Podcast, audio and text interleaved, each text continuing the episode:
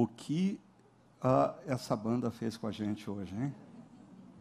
Assim, eu não sei, você talvez não tenha experiência de quem é responsável por entregar uma mensagem. Mas quando isso acontece, o meu sentimento é: e agora? O que eu faço? Vamos orar, pedir a bênção de Deus, vamos voltar para casa. Né? Assim, se Deus não te falou através dessa última música, eu não tenho nenhuma chance de ser usado por Deus para falar com você. Ah, muito bom. Ah, parabéns ao nosso pessoal da música é, por estarem se empenhando.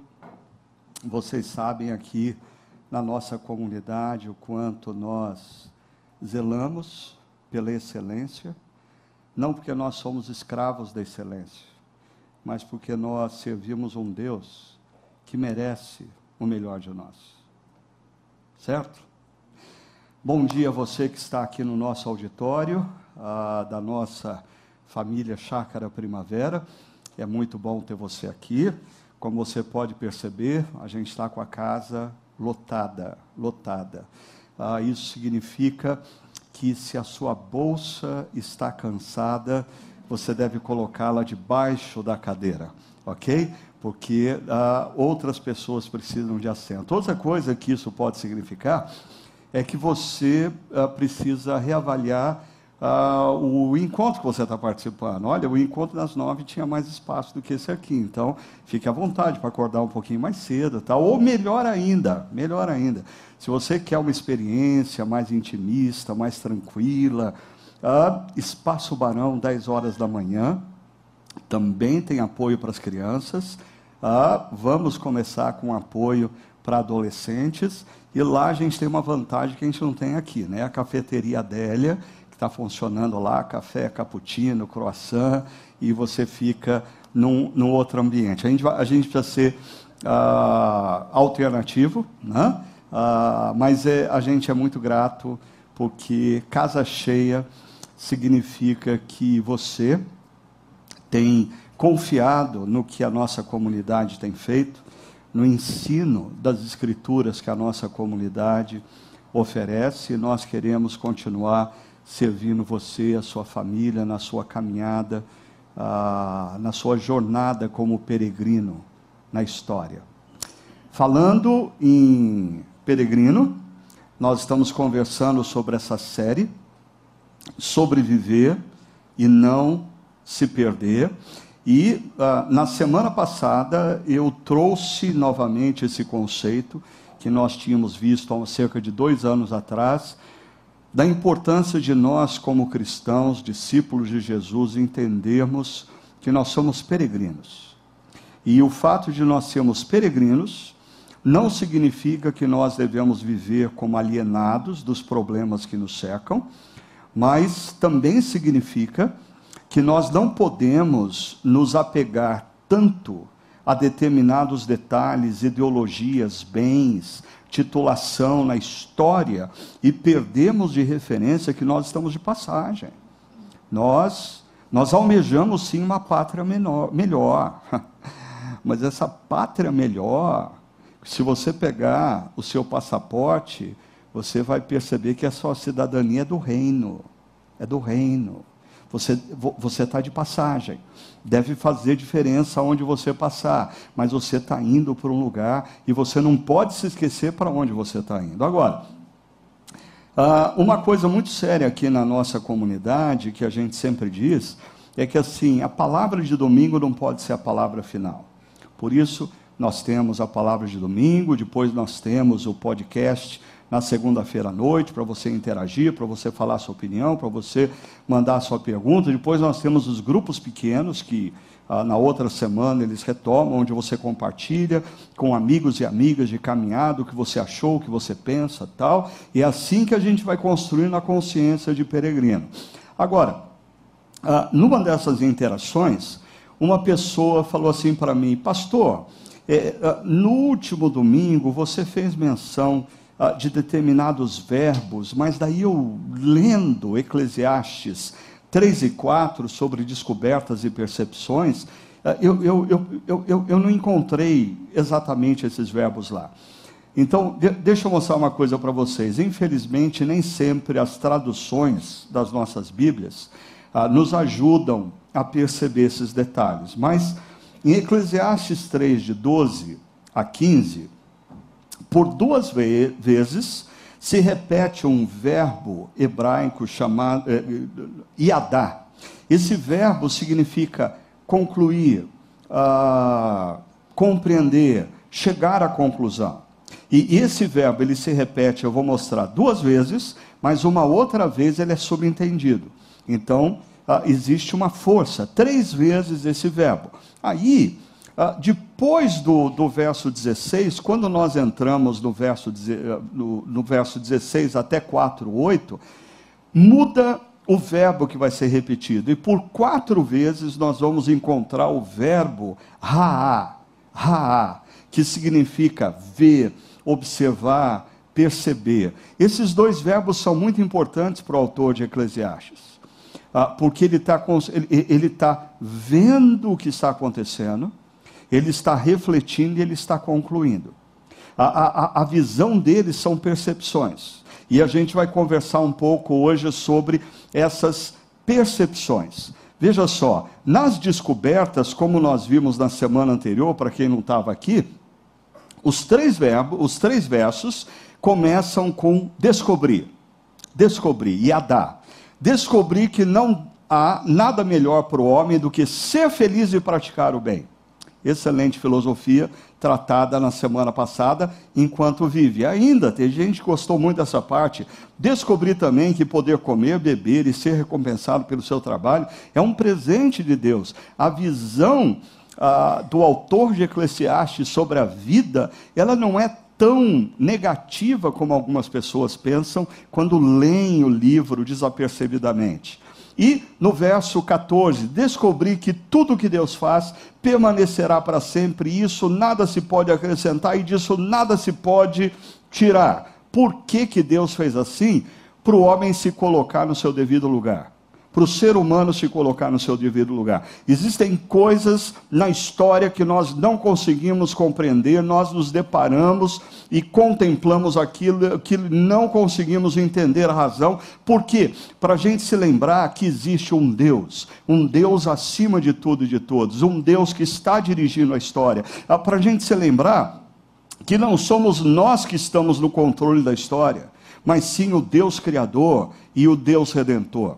Agora, ah, falando do outro verbo, do outro verbo, raá, ah, as percepções. Ah, em três versos esse verbo vai aparecer, e olha que interessante. Primeiro, vi também que debaixo do sol, do sol no lugar da justiça havia impiedade.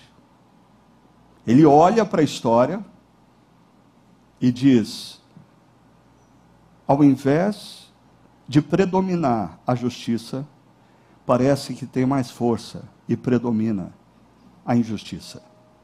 A, a razão pela qual ele usa justiça e não injustiça, justiça e impiedade, você tem que lembrar que em todo o Antigo Testamento existe esse conceito do justo e do ímpio. Salmo primeiro, justo e ímpio. O justo é aquele que faz justiça, o ímpio é aquele que promove a impiedade. E a crise do autor de Eclesiastes, que a gente vai ver já já, é que ele olha, e fala: mas parece que a impiedade prevalece.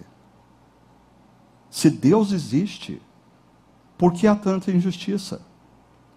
Depois ele fala: de novo olhei e vi, verbo ha, vi toda a opressão, toda opressão eu vi a opressão que mulheres sofrem quando são alvo de violência doméstica, ou abuso emocional, ou violência sexual.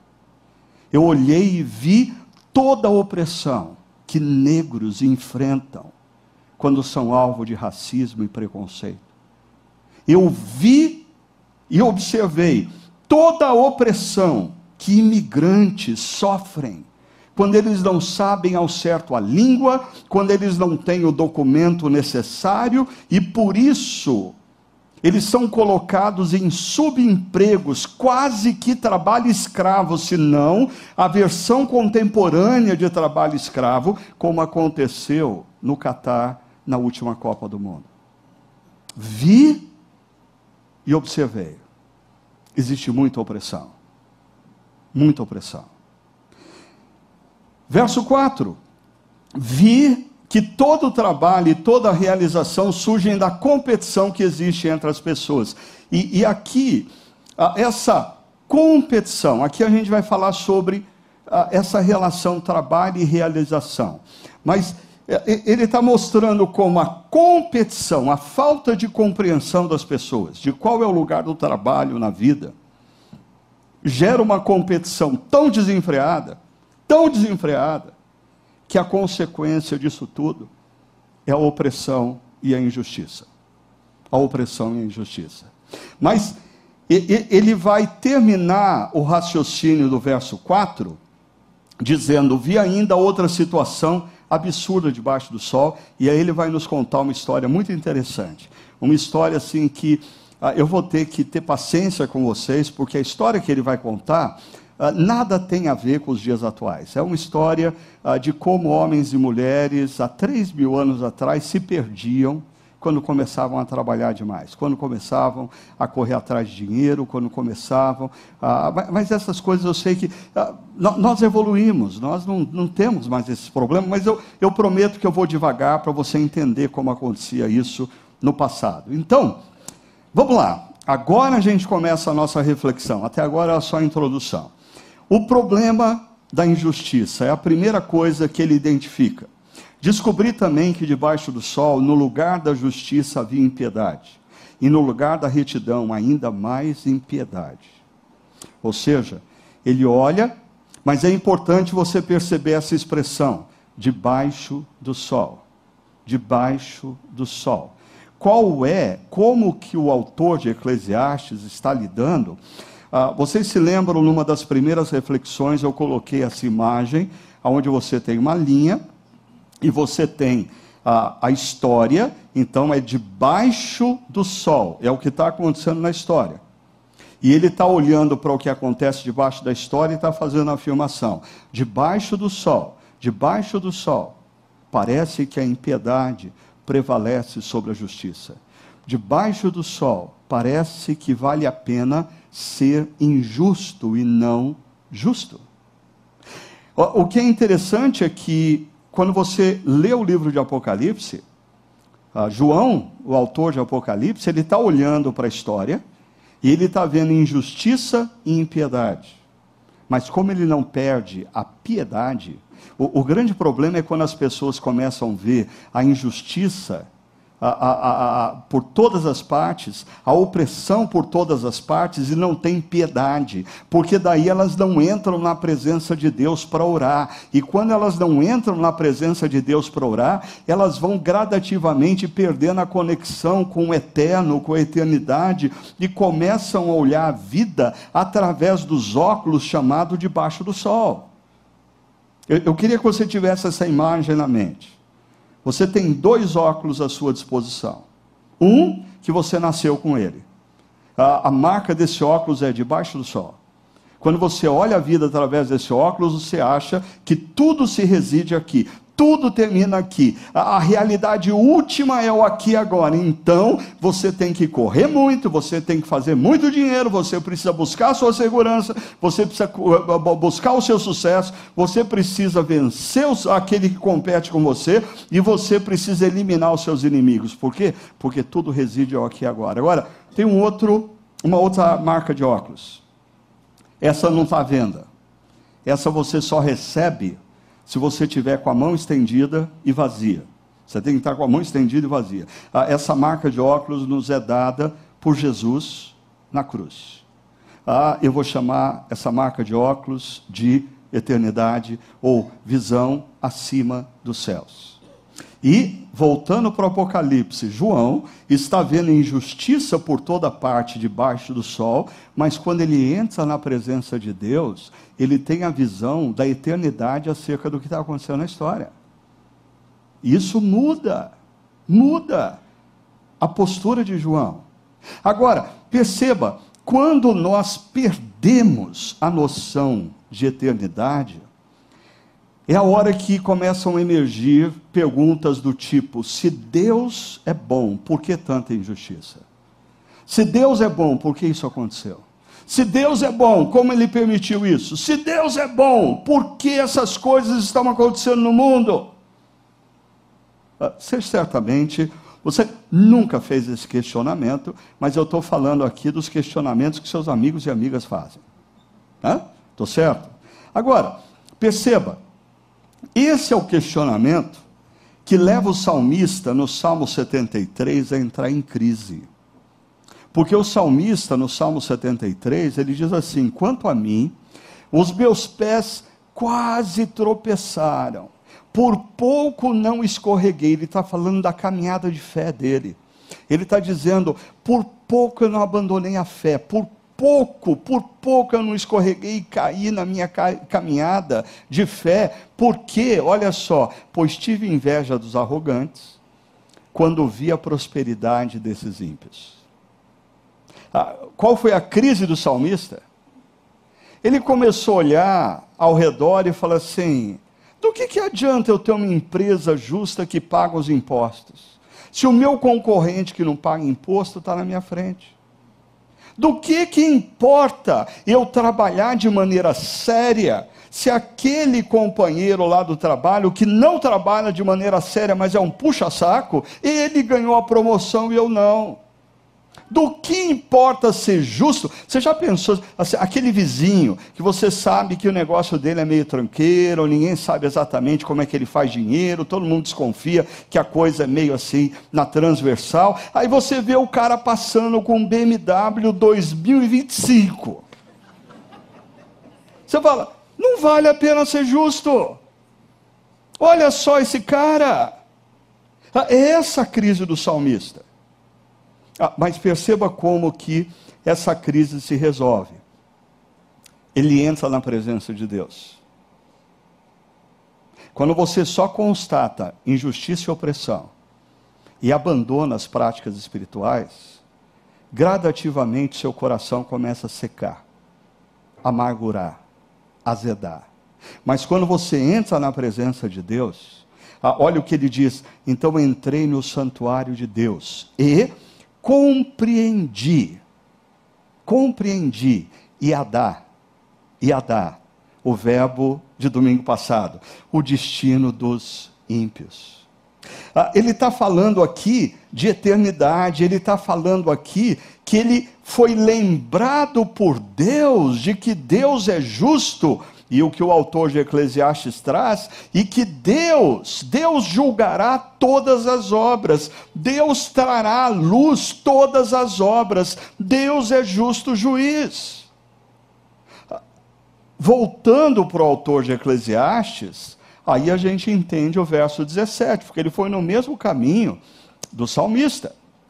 Fiquei pensando, o justo e o ímpio, Deus julgará ambos pois não há um tempo para todo pois há um tempo para todo propósito, um tempo para tudo o que acontece. O nosso grande problema é que nós estamos sempre em desacordo com o tempo de Deus, porque a gente se esquece que Deus é Deus e nós somos filhos e filhas. E aí a gente quer determinar para Deus o tempo que ele tem que fazer as coisas. E aí a gente quer que ele faça justiça no nosso tempo. A gente quer que ele se manifeste como Deus justo no nosso tempo. E Deus é Deus, ele vai se manifestar como Deus justo e vai julgar no tempo dele. Dele. Isso me faz lembrar a parábola que Jesus conta lá em Mateus 13, sobre o joio e, e o trigo. Por quê? Porque Jesus fala de um campo aonde o senhor do campo plantou trigo. E na calada da noite, o inimigo veio e plantou joio. E aí, ah, os servos do senhor do campo, quando percebem isso, vêm e dizem para o senhor: podemos arrancar o joio? Igualzinho o crente que quer fazer justiça no seu tempo. Igualzinho pessoas que olham o mundo e querem fazer justiça à sua forma, do seu jeito, com a sua mão, no seu tempo. O Senhor do campo diz: não. Porque se vocês tentarem arrancar o joio agora, vocês vão arrancar o trigo também. Esperem até a colheita. Tempo. Tempo de Deus. Tempo de Deus. Então, isso não significa que, como cristãos, como discípulos de Jesus, nós devemos andar pela história alheio às injustiças. Eu vou falar sobre isso já já, mas nós precisamos andar pela história certos, conscientes, com os óculos da eternidade, percebendo que o justo juiz se revelará e não somos nós que julgamos o mundo, é Deus. É Deus quem julga. Ah, vamos para o segundo problema, já já eu volto para a injustiça. O problema da opressão. Ah, Eclesiastes 4:1 diz assim: De novo olhei e vi toda a opressão que ocorre, perceba a expressão, debaixo do sol. Toda opressão. Como eu disse, a opressão que mulheres sofrem quando são alvo de violência, de abuso, físico, emocional, a opressão que crianças pobres enfrentam, o preconceito, a opressão e o sofrimento e a dor que pessoas negras passam quando são alvo de preconceito, a opressão, a dor e o sofrimento que imigrantes ao redor do mundo pessoas que estão abandonando a sua terra porque não têm o que comer, e elas vão para um lugar onde elas são escravizadas. E olha só o que o autor diz: eu vi toda essa opressão e vi as lágrimas dos oprimidos. Porque o grande problema é na vida a gente está tão ocupado com o nosso trabalho, na busca da nossa riqueza, na construção do nosso sucesso, ou talvez vivendo os nossos próprios prazeres, e nós perdemos a capacidade da empatia, de perceber a lágrima dos que sofrem. Ele viu, e ele constatou o seguinte: não há quem os console numa sociedade individualista, numa sociedade materialista, numa sociedade em que todo mundo está se movendo para fazer maior, a maior quantidade de dinheiro possível no menor tempo, alcançar o sucesso e títulos no menor tempo, numa sociedade com esse ritmo, não há quem perceba a lágrima do oprimido e nem dedique tempo para consolá-los. O poder está do lado dos seus opressores. Alguém tem dúvida disso?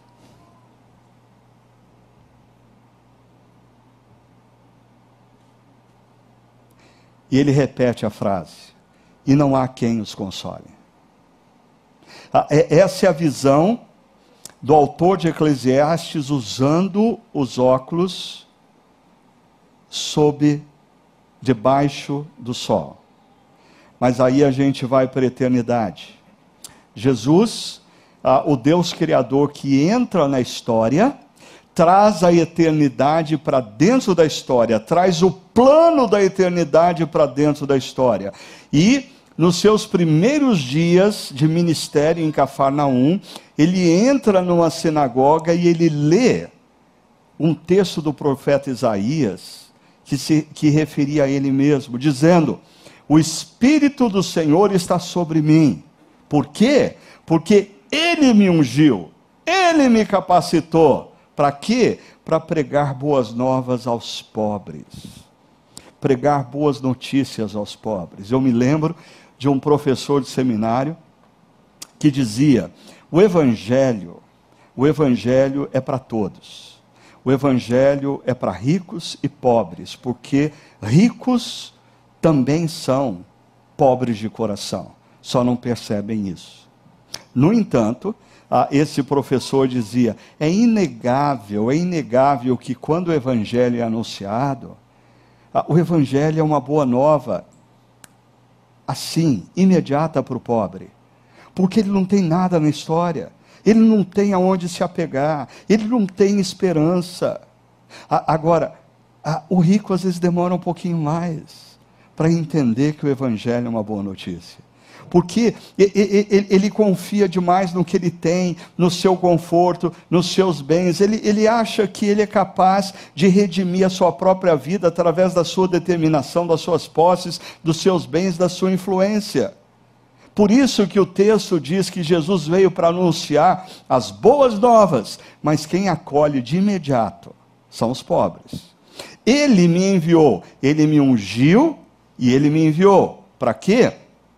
para proclamar liberdade aos presos, recuperação de vista aos cegos, libertar os oprimidos e proclamar o ano da graça. Jesus, o Deus Criador, entra na história para anunciar, para proclamar liberdade. Liberdade a todos aqueles que se tornaram reféns reféns da, da sua própria vaidade, reféns das suas próprias buscas, reféns do seu dinheiro, reféns do seu sucesso, reféns da sua titulação. Jesus entra na história para nos libertar de tudo isso, porque a única forma de nós sermos efetivamente livres é estando em contato direto com Deus Criador. Quando nós não estamos em contato com Deus Criador e eternidade, a nossa propensão é nos tornarmos escravos das nossas buscas. Até busca por liberdade, a gente se torna escravo. Jesus entra na história para recuperar nossa visão, para nos dar o óculos da eternidade para a gente enxergar a história numa outra perspectiva, para a gente perceber de fato o que vale e o que não vale, para a gente rever os nossos valores à luz de uma nova perspectiva. E ainda para libertar os oprimidos, aqueles que choram, aqueles que choram, aqueles que sofrem, choram e não tem quem os console. Jesus entrou na história para consolá-los. Isso vai ser consumado quando a gente pega a última página da Bíblia.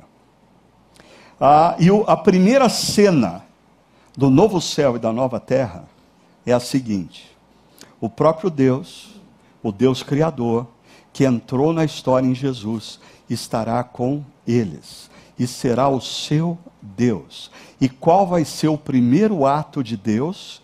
Ele enxugará dos seus olhos toda a lágrima.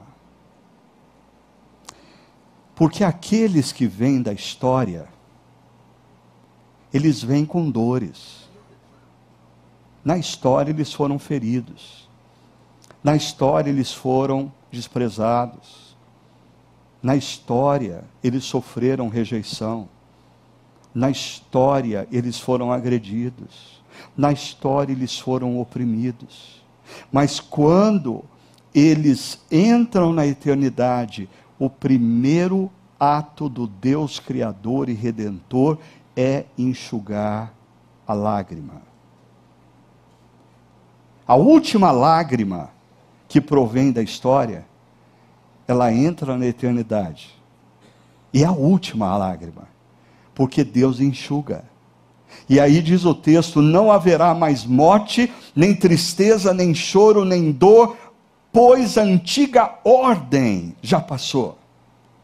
Ah, o grande problema de cristãos bem intencionados, mas que abraçam determinadas ideologias achando que é possível na história você provocar ah, e criar uma sociedade plenamente justa, é que eles se esquecem que isso só será possível ser feito pelo Deus Criador e Redentor. Isso só será possível a hora que a cortina da história se fechar e a cortina da eternidade se abrir. E eu quero que você se lembre disso. Você que por alguma razão sofre hoje. O primeiro ato de Deus vai ser enxugar sua lágrima. enxugar sua lágrima. Mas deixa eu falar um pouquinho dessa antiga ordem, trazendo aqui ah, essa questão debaixo do sol, o problema da injustiça e o problema da opressão. Porque se Deus é bom, por que existe injustiça? Se Deus é bom, por que existe opressão? Se Deus é bom e justo, por que, que Ele permite tudo isso? Ah, quem faz esse tipo de pergunta, de duas uma, ou não conhece a verdadeira história, ou se esqueceu da verdadeira história. Qual é a verdadeira história? Primeiro, a verdadeira história nos diz que não era para ser assim. Deus não criou o universo, Deus não criou os seres humanos, Deus não criou tudo que nós temos ao nosso redor para isso ser um ambiente onde a injustiça prolifera e a opressão está em todas as partes. Não, não era para ser assim. Deixa eu te lembrar como que era para ser. O Deus criador em Gênesis 1 cria o universo, cria os seres humanos, e o relato uh, de Gênesis 1 insiste em nos dizer que Deus viu e ia dar. Viu e ia dar. Viu que tudo era bom. O que ele criou era bom, era perfeito, existia harmonia. A, a, a, os relacionamentos humanos estavam estáveis, o, o organismo físico do ser humano não tinha enfermidades, o seu emocional era saudável, a natureza estava em harmonia com os seres humanos, mas de repente os nossos primeiros pais romperam com Deus Criador. Os nossos primeiros pais, em algum momento dessa história, eles se voltam para o Deus Criador e dizem assim: oh, muito obrigado por toda a criação, muito obrigado por ter nos dado vida. De fato, o Senhor foi muito bondoso para com a gente, mas o que eles fazem? A partir daqui, nós vamos cuidar da nossa própria vida e de tudo. Ah, essa maldita autonomia que persegue o coração humano. Os, os nossos primeiros pais, em nome da autonomia, romperam com Deus Criador, romperam com a sua sabedoria, romperam com a sua bondade, romperam com o seu amor. O que nós temos hoje não é consequência da criação, é consequência dessa ruptura. Ah, eu não coloquei aqui, mas eu gosto de ilustrar isso com a foto de uma Ferrari novinha. Novinha. E depois do lado, uma foto da mesma Ferrari, depois de um acidente automobilístico, completamente destruída, e você só percebe que é uma Ferrari porque é vermelha e tem o logo da Ferrari ali. E a pergunta que eu sempre faço é: de quem foi a culpa? A culpa é do construtor ou a culpa é do motorista?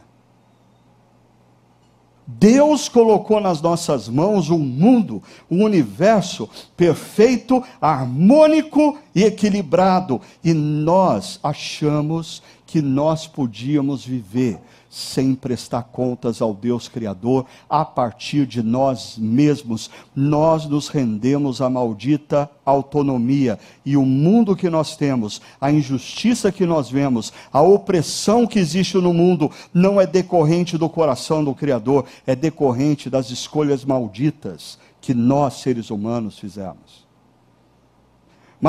Mas Deus não nos abandona.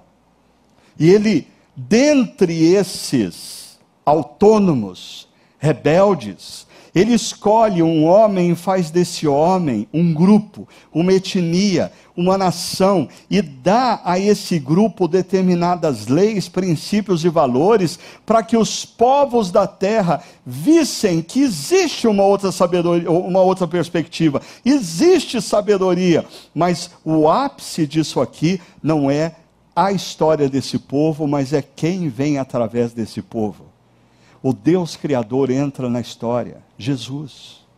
E ele entra na história para fazer o quê? Naquela cruz, ele nos oferece primeiro perdão. Perdão pela nossa rebeldia.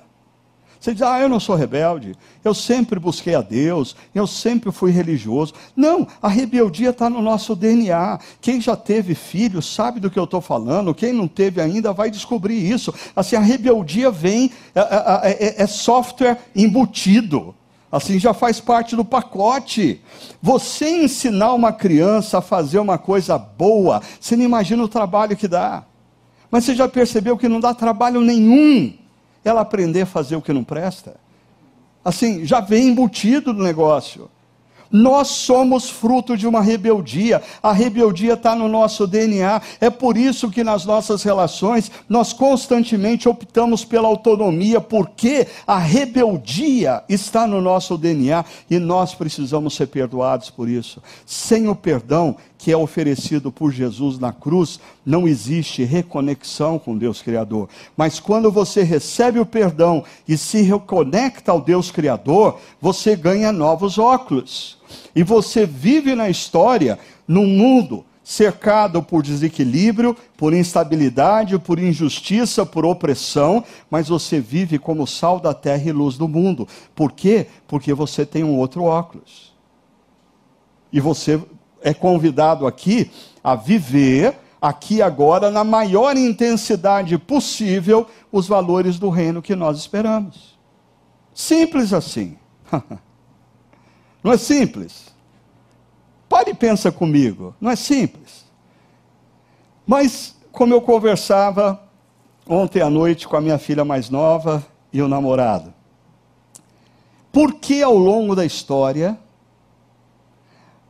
a, a igreja se perde com tanta facilidade?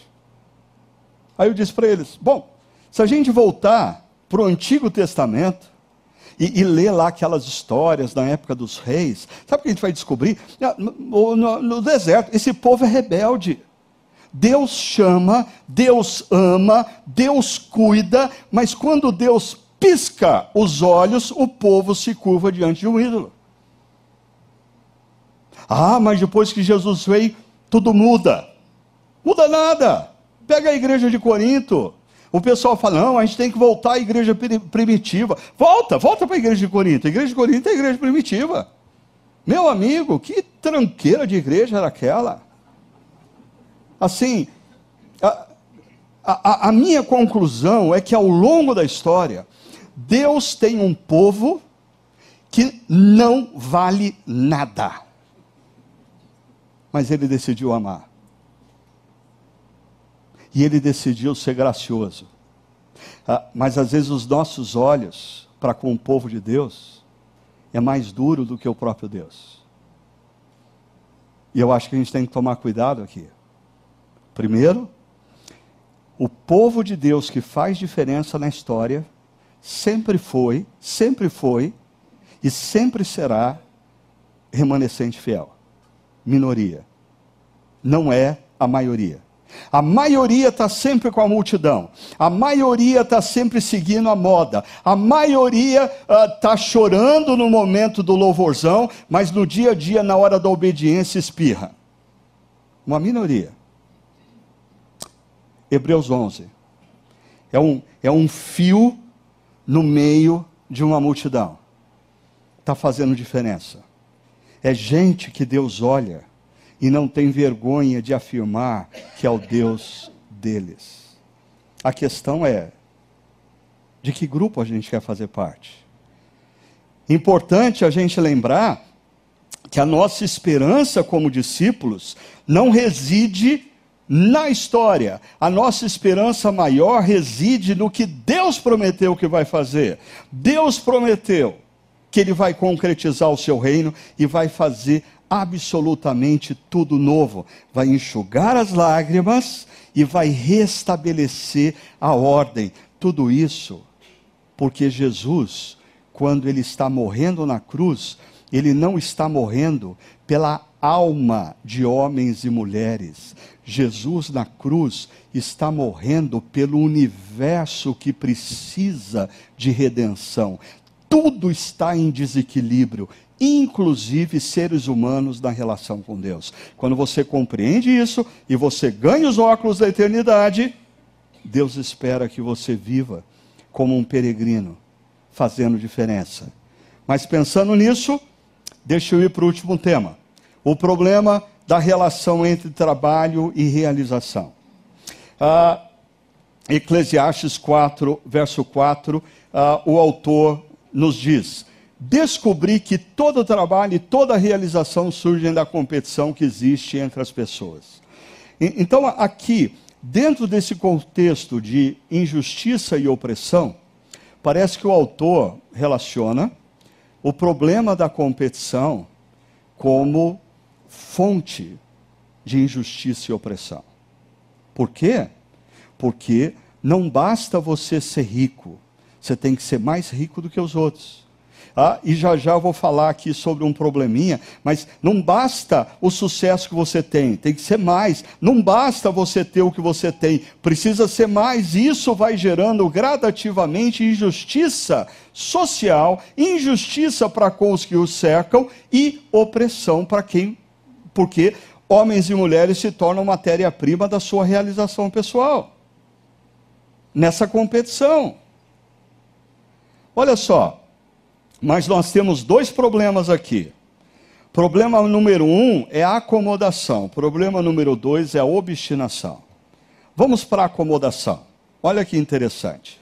O texto diz no verso 5: O tolo cruza os braços e destrói a própria vida. Ah, o tolo resolve competir com o rico e bem-sucedido, dizendo assim: ah, ele tem dinheiro, mas eu tenho tempo.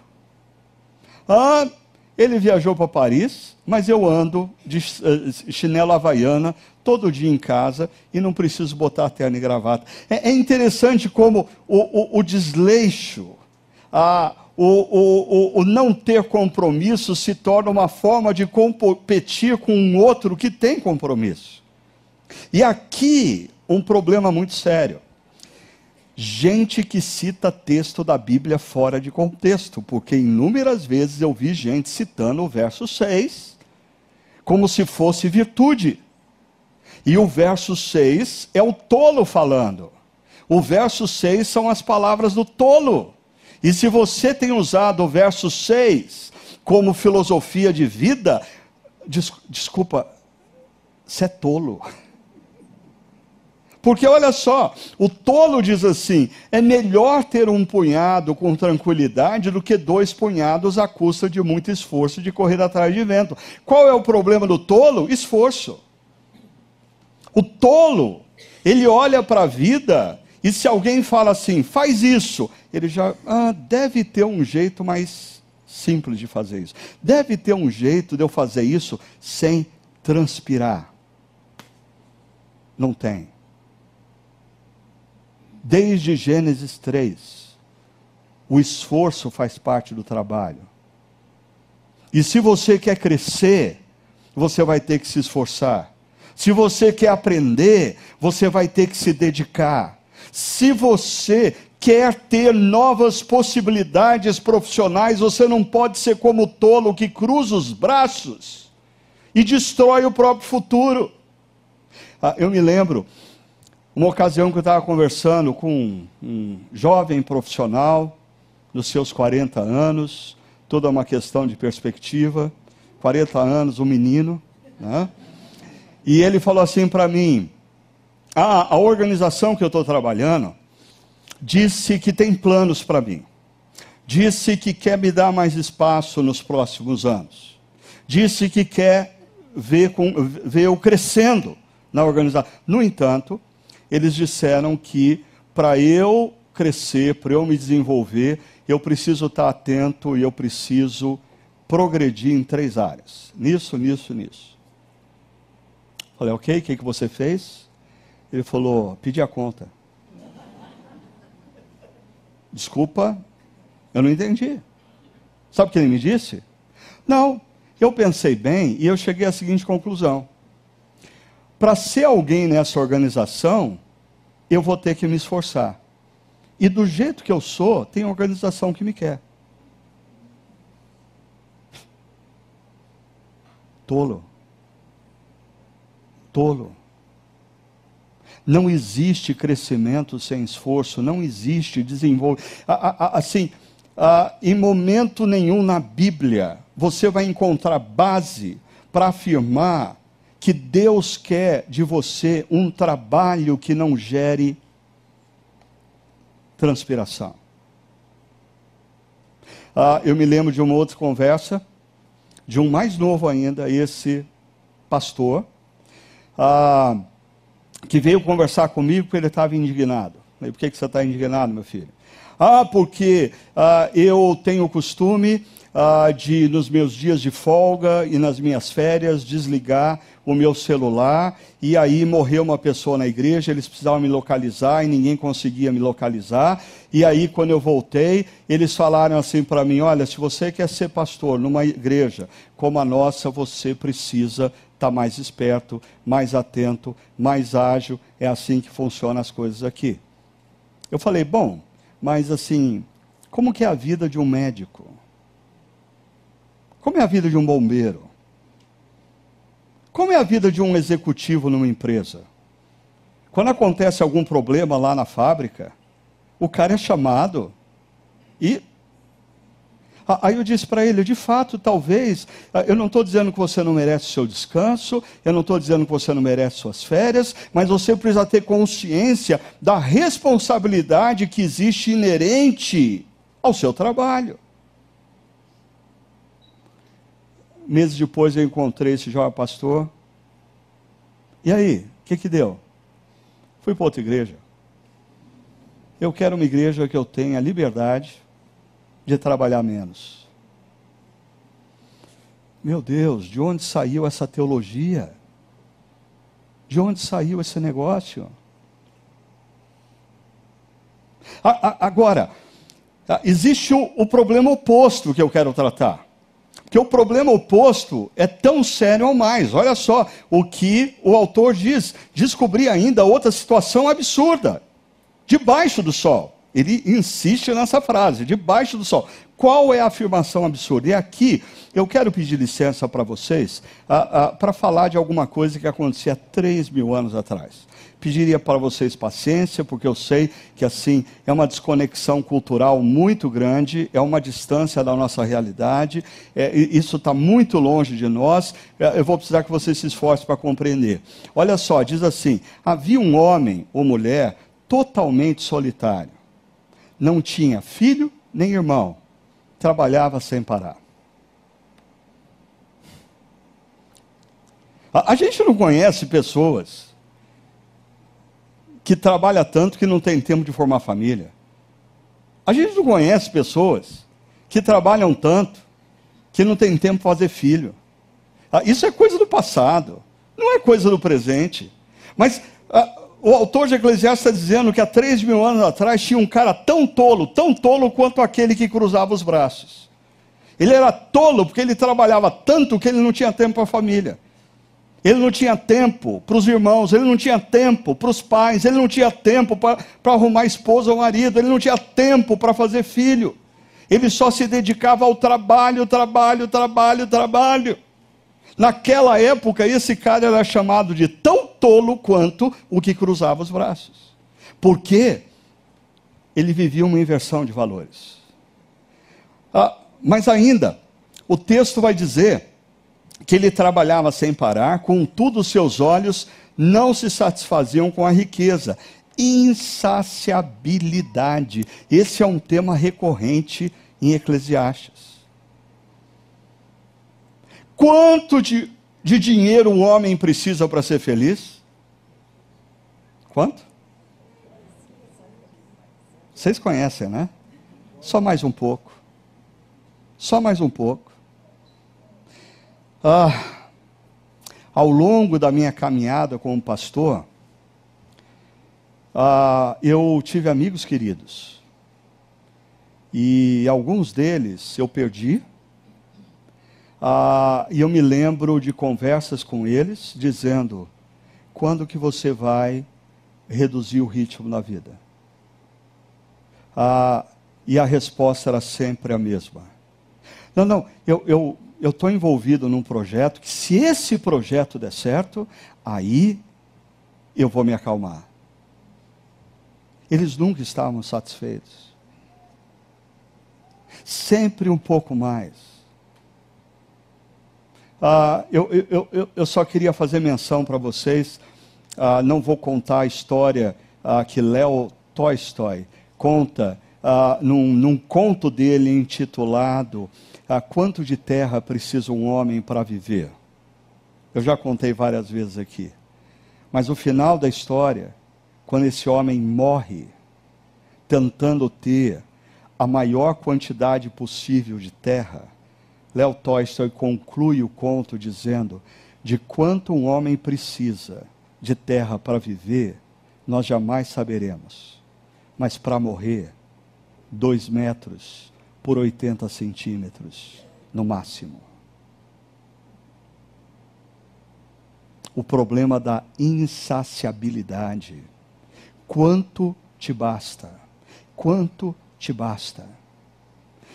Ah, o ano passado, eu e Sônia tivemos um, um privilégio muito interessante. Nós estávamos visitando uma igreja nos Estados Unidos e o pastor nos convidou para ir jantar na casa de uma família. Quando a gente chegou lá, um casarão, tudo assim, não sabia se eu podia encostar ou não nas coisas, como eu fazia para entrar, se eu podia sentar ou tinha que ficar em pé, assim, a coisa era, né? Mas de repente eu me deparei com um cara também muito jovem, 40 anos de idade, menino, e ah, com uma família muito bonita. E a história desse sujeito é ele trabalhou alguns anos na área, no setor imobiliário nos Estados Unidos, ganhou muito dinheiro, dava para se ver, era notório. Mas chegou um determinado momento, esse cara fez uma coisa. Ele olhou, contabilizou e disse: Para mim, basta. E sabe o que ele fez? Ele decidiu usar toda a habilidade dele para falar, para negociar, para convencer pessoas. Ele resolveu usar tudo o que ele tinha para se tornar um dos maiores fundraisers dos Estados Unidos levantador de fundos para universidades, para organizações não governamentais, ah, para lugares ah, que atendem crianças ah, eh, desnutridas ao redor do mundo. E esse cara, ele num determinado momento da vida, sobre olhar para o que ele tinha e dizer: chega, chega. Agora, a partir de agora, eu quero usar tudo que Deus me deu os meus dons, os meus talentos, a minha vida e os meus recursos para fazer alguma coisa que faça diferença e que transcenda a história. Porque com os olhos da, com os óculos da eternidade, você conclui que não vale a pena você lutar tanto para juntar tanto tesouro e mais do que você precisa no dia a dia debaixo dos céus. E aqui entra o último ponto. Ele sequer, esse doido de 3 mil anos atrás, é, hoje em dia a gente não tem mais esse tipo de gente. Ele, ele sequer perguntava: para quem estou trabalhando tanto e por que razão deixo de me divertir? Ele não tinha nem herdeiro para deixar os bens dele. Ah, ah, ele trabalhava tanto, ele estava na roda da viva, vida, assim, trabalhando, trabalhando, trabalhando, buscando, buscando, buscando, ah, tentando conquistar, tentando conquistar, que ele não tinha tempo para parar e perguntar: ah, por que mesmo eu estou fazendo tudo isso? Vida sem propósito. O, o perigo de você ser engolido pela roda da vida é você começar a viver sem propósito e não deixar legado. Tem dois tipos de tolo, segundo Eclesiastes 4. Um tolo que cruza os braços e destrói a sua própria vida. Tem um outro tolo que trabalha tanto, que inverte valores, é engolido pela insaciabilidade, ele nunca olha para a vida e diz: basta. E por isso ele passa pela vida e não deixa legado. Deixa eu oferecer a vocês três desafios. O primeiro é uma pergunta. É, qual que é o óculos que você está usando? Ah, é o óculos. Debaixo do sol. É esse que que, que, você perde a noção da eternidade. Então você vive aqui agora como se tudo se resumisse aqui, e você fica desesperado, você tem que alcançar, você tem que fazer, você tem que fazer, conquistar dinheiro, você tem que conquistar sucesso, você tem que ser influenci, um influenciador, você tem que ter poder. Ah, ou você está usando os óculos da eternidade, que faz você olhar para a história, não de maneira alienada, responsável mas não ser consumido pela história.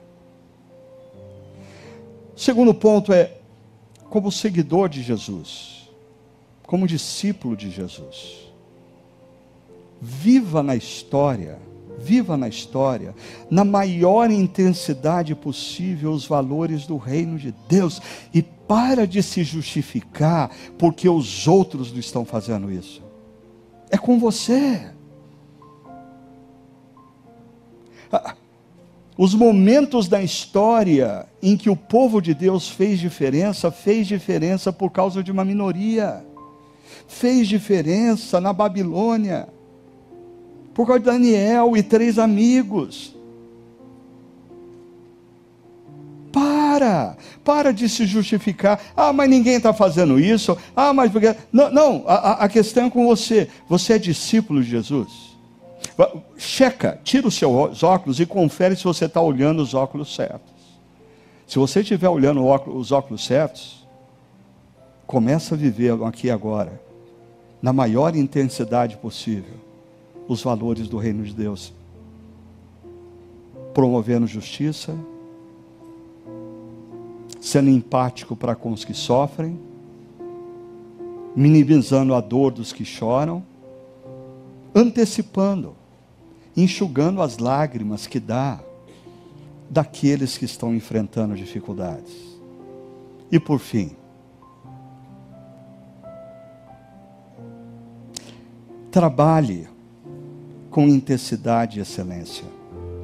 Ah, lembre-se, o tolo, ele cruza os braços e desperdiça a vida. Ah, trabalho não é maldição. O trabalho antecede a ruptura. O trabalho é bênção. Então, o que Deus colocou nas tuas mãos, faça com intensidade e faça com excelência. Esse é o conselho do autor de Eclesiastes. No entanto, muita calma nessa hora. Faça isso sem se perder. Não abra mão de valores reconheça os limites, saiba dizer: por hoje chega. O que eu tenho basta. E deixa um legado. Comece a pensar seriamente nisso. Qual é o legado? O, o que você está fazendo? Qual a diferença que vai fazer para as gerações futuras? Se no passado, homens e mulheres que viveram antes de nós pensassem só no presente, nós não teríamos recebido algumas coisas que nós temos na história. Coloque o óculos da eternidade, faça a diferença, trabalhe, mas não se perca. Deus o abençoe nessa caminhada.